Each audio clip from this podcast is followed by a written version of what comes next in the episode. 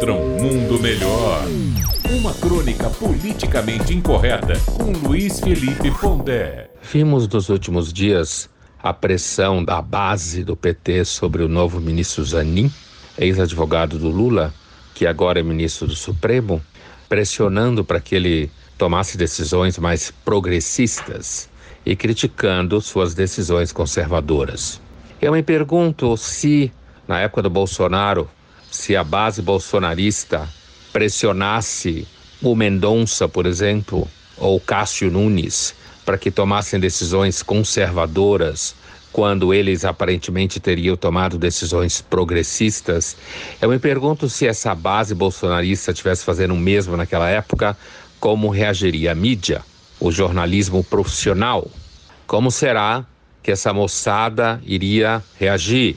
Falar que isso era uma ameaça à democracia, uma ameaça à autonomia do Supremo, um absurdo.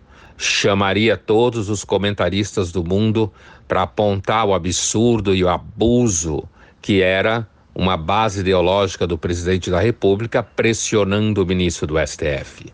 Mas o governo do PT, tudo é diferente. Primeiro, porque a maior parte dos jornalistas torcem pelo governo.